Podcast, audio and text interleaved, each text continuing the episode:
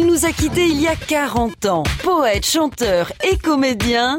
Encore aujourd'hui, même les plus jeunes connaissent les chansons du répertoire de Jacques Brel. Dans le port d'Amsterdam, il y a des marins, nanana. Il y a des chansons comme ça qui me reviennent et euh, cet homme, enfin cette gueule, ça, c'est Jacques Brel, quoi. C'est un mythe. 1957, l'année où le petit Brel est devenu le grand Jacques. C'était au temps où Bruxelles rêvait, c'était au temps du cinéma muet, c'était au temps où Bruxelles chantait, c'était au temps où Bruxelles bruxelait. En 1947, Jacques Romain Georges Brel a 18 ans et travaille dans l'entreprise de son père. Pour tromper l'ennui de cette vie bien réglée, il commence à faire du théâtre et compose quelques chansons.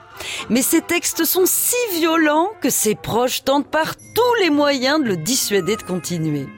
En 1953, repéré par Jacques Canetti, il débarque à Paris. Les premiers temps sont durs, le public se moque de ses allures provinciales. Mais après des années de galère, le succès arrive en 1957 avec le magnifique Quand on n'a que l'amour. C'est une révolution. Quand on a Dix ans plus tard, fatigué par les concerts et la vie nocturne, le chanteur se consacre au cinéma. Il découvre la voile, l'aviation et tombe follement amoureux des îles Marquises où il décide d'y finir sa vie.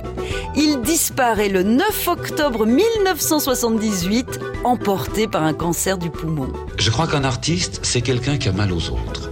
Et je crois que le talent, c'est avoir envie de faire quelque chose. Mais ce n'est que cela. Et après, il y a toute une vie à user.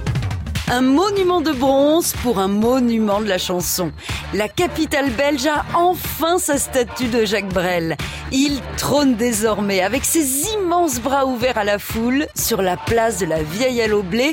Et depuis, il semble que le temps où Bruxelles dansait, le temps où Bruxelles bruxelait, est revenu. On n'arrête pas le progrès. À retrouver sur francebleu.fr.